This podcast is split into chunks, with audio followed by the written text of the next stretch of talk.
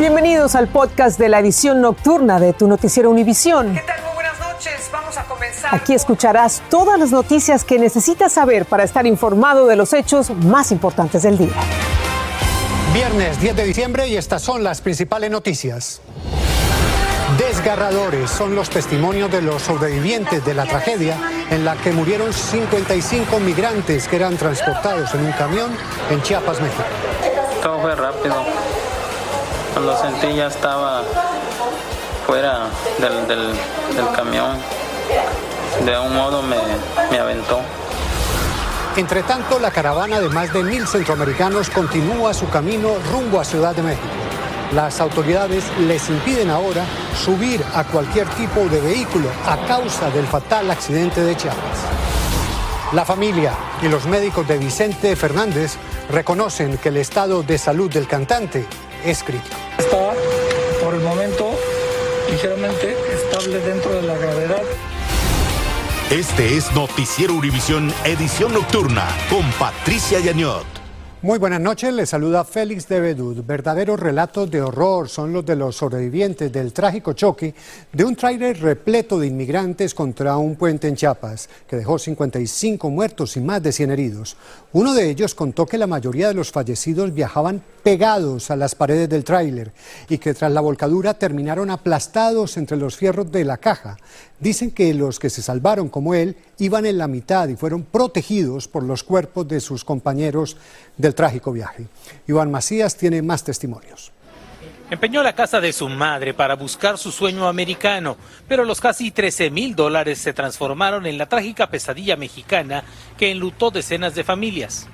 Lo platicábamos, tomó la decisión que me echara la mano ella con la escritura de la casa donde ella vive, donde vivían mis hermanos y todo. Lo dejamos, tomamos una decisión de empeñar ese, esa escritura en el banco para poder sacar esos 100 mil quetzales. Como él, unos 150 inmigrantes ocupaban un espacio dentro de este camión que presuntamente iba a exceso de velocidad. Todo fue rápido. Cuando sentí ya estaba fuera del, del, del camión. De un modo me, me aventó. El enorme vehículo había cruzado libremente tres retenes en los que normalmente se realizan inspecciones. Luego pasamos en una de las casetas, creo, migratoria. Bueno, ahí pasamos y todo, y desde ahí él aceleró y hasta encontrar el impacto hasta acá, ¿verdad? Y para poder realizar la hora trágica travesía fue necesario esconderse casi dos días. Por eso, al enterarse del trágico accidente, familiares de los inmigrantes que se quedaron en Guatemala sintieron que el mundo se les venía encima. Hemos estado intentando a ver para allá, para, para ver cómo nos ayudan.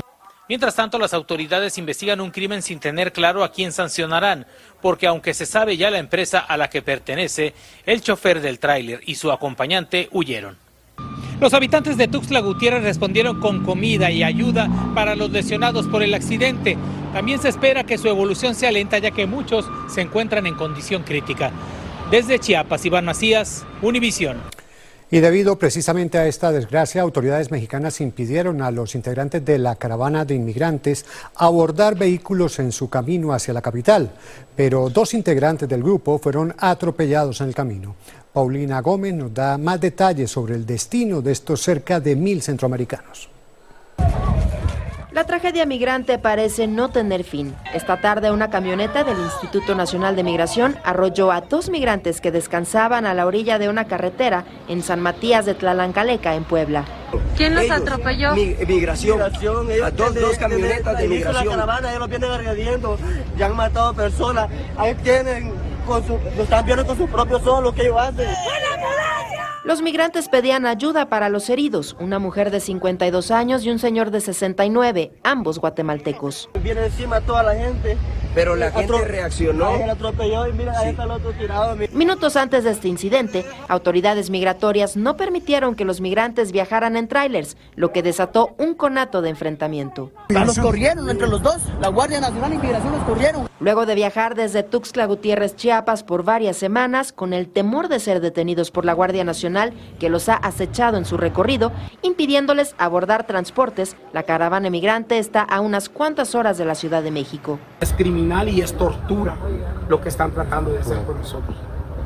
Hoy venimos, hemos visto todos los días poniéndose la Guardia Nacional con sus escudos muy fuertes. Paramédicos auxiliaron a los atropellados quienes fueron atendidos en un hospital de la zona. Esta noche se reportan estables. Se espera que esta caravana llegue entre el domingo y el lunes a la Basílica de Guadalupe para agradecer por su protección divina durante la travesía migrante.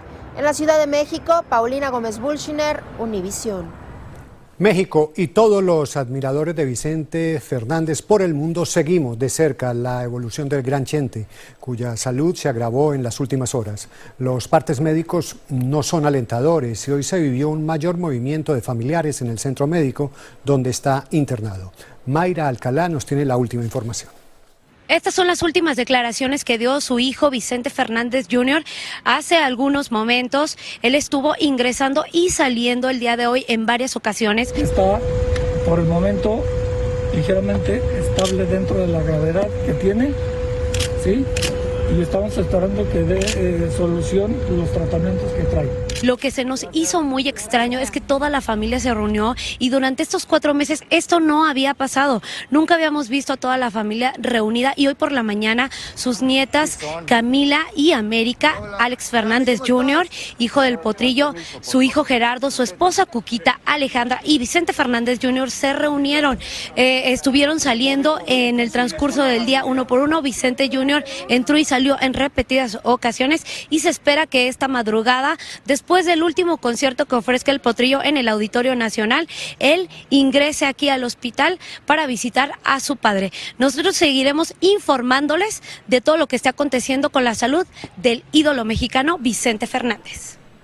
Gracias, Mayra. El derrumbe de un techo de un almacén de Amazon en el sur de Illinois dejó varias personas heridas y atrapadas.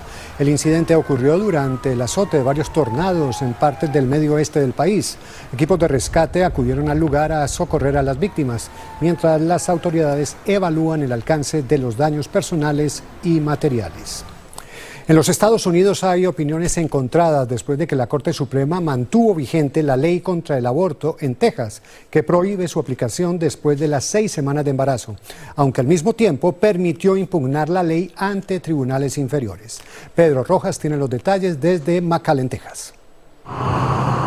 La Corte Suprema decidió mantener vigente la ley tejana SB8, que prohíbe el aborto después de las seis semanas de embarazo pero a la vez permitió que clínicas proveedoras de ese servicio en Texas continúen con sus demandas en contra de la reglamentación. Los tejanos tienen reacciones mixtas. Pues vida es vida, ¿verdad? Se dan adopción o se dejan, ¿verdad? A alguien, a alguien más, pero pues en contra del aborto totalmente. Nadie tiene el derecho de de decidir por una, especialmente por una mujer. El máximo tribunal también desestimó una demanda que el Departamento de Justicia había presentado en contra de la ley y el presidente Biden evitó hacer comentarios argumentando que desconocía el contenido de la decisión. Entre tanto, Ken Paxton, el procurador de Texas, celebró la decisión y dijo que la ley SB8 sigue viva. Grupos que se oponen al aborto aseguran que cada día están salvando más vidas en Texas.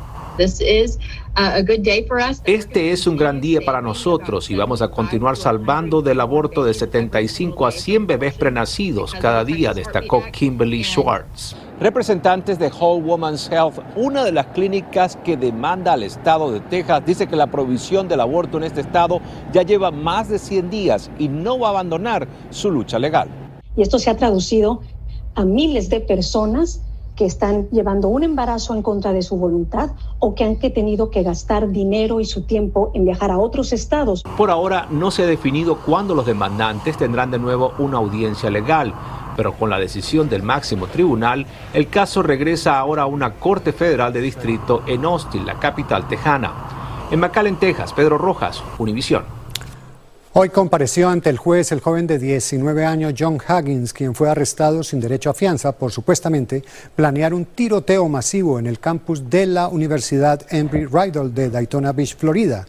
Huggins está acusado de delitos de terrorismo, amenazas escritas de herir o matar e intento de homicidio en primer grado. Fue detenido armado con un rifle semiautomático, cientos de balas y por mensajes en los que sugería que llevaría a cabo un tiroteo.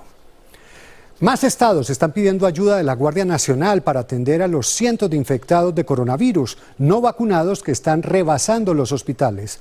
Los contagios diarios aumentaron de 84.600 a más de 117.000 desde el Día de Acción de Gracias. Ante este panorama, se autorizó a los más jóvenes a ponerse la dosis de refuerzo, como nos dice Lourdes del Río. Ahora les llegó el turno a los jóvenes de 16 y 17 años de ponerse el refuerzo.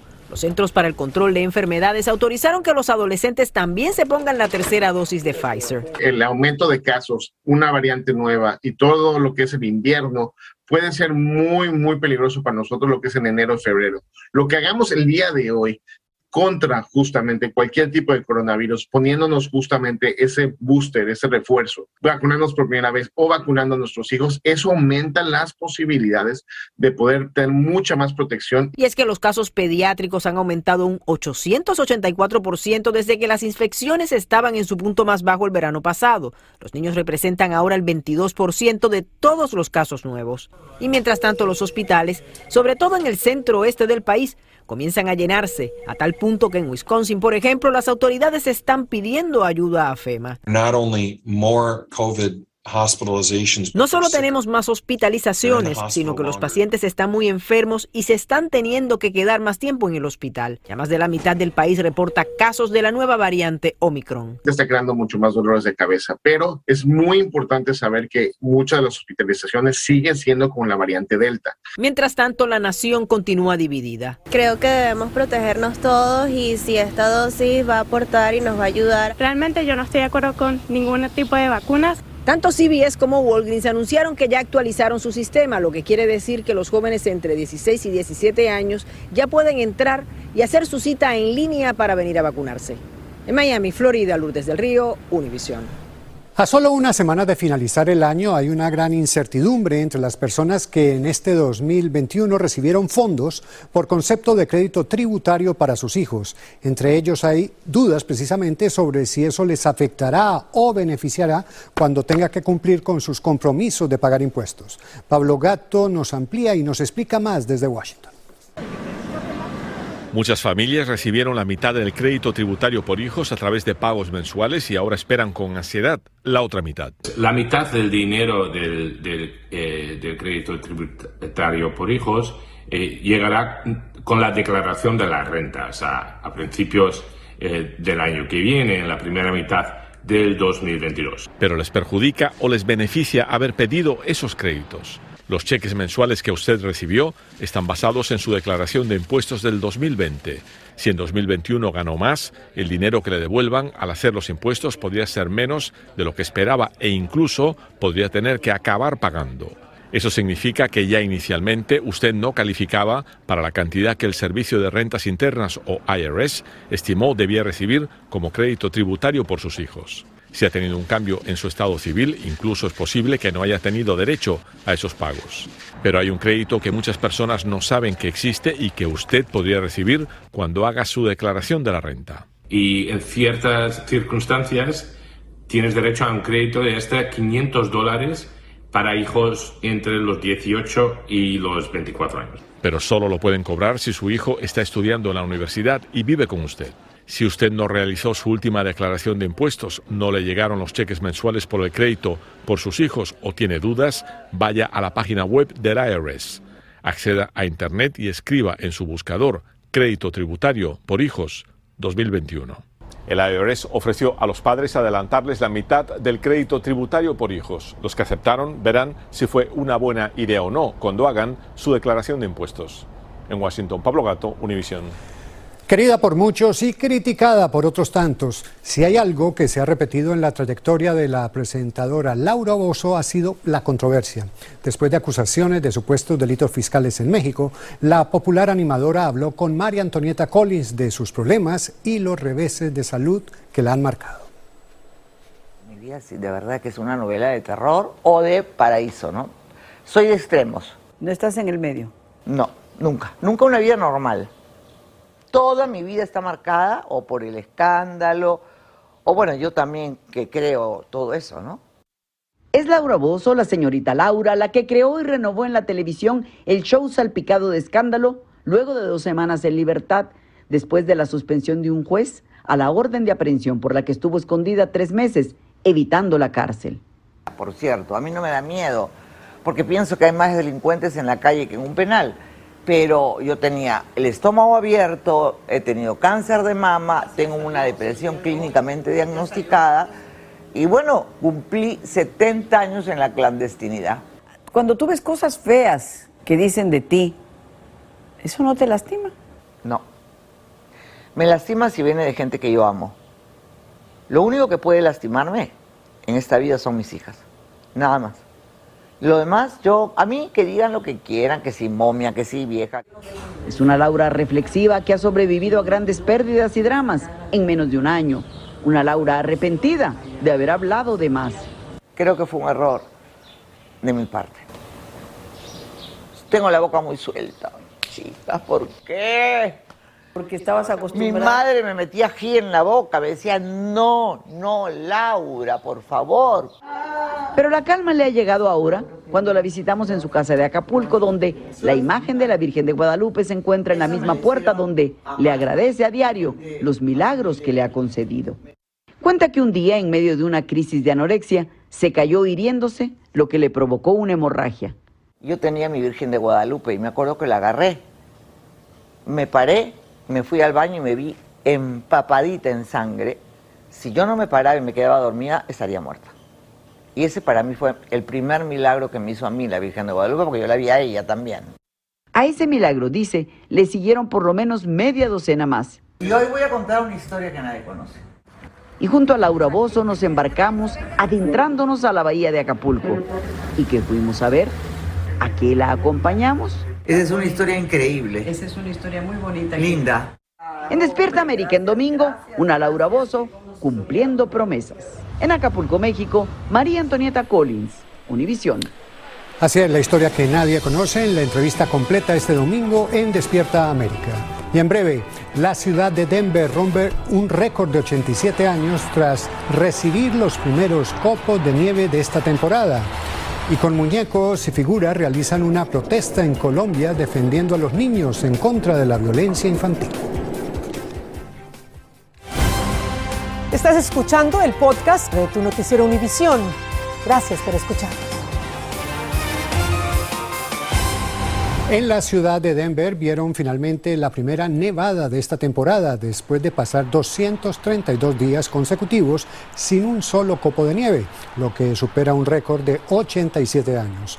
Los meteorólogos indican que la ciudad está experimentando los patrones climáticos prolongados de la niña, con un clima más seco que vive gran parte del oeste de Estados Unidos, algo que los expertos relacionan con el cambio climático.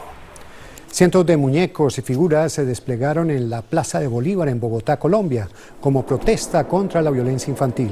Con este gesto simbólico, organizado por una filial de Aldeas Infantiles SOS, también pidieron más fondos para las organizaciones que ayudan a los niños que crecen sin sus padres y para exigir reformas e imponer condenas mayores contra los abusadores de menores.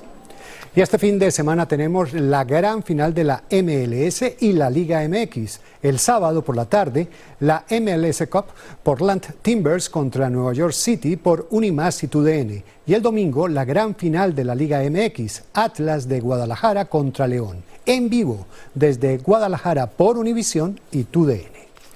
Y al regresar, una profesora brasileña se siente engañada porque compró una mini cerdita y el animal se volvió gigante. Estás escuchando el podcast de tu noticiero Univisión. Gracias por escucharnos. Una profesora brasileña está en apuros para alimentar a una cerda que compró como mascota y después de tres años ya pesa unas 550 libras y diariamente come unas 11 libras de verduras, frutas y comida para animales. La maestra se siente engañada porque se la vendieron como si fuera una mini cerdita, pero se volvió como la ven gigante aunque según ella su amor por los animales es mayor que las burlas de sus amigas. Y recuerde, estamos a solo horas de Teletón USA, mañana sábado desde las 10 a.m. en el este, 7 en el Pacífico. Así termina el episodio de hoy de Tu Noticiero Univisión. Gracias por escucharnos.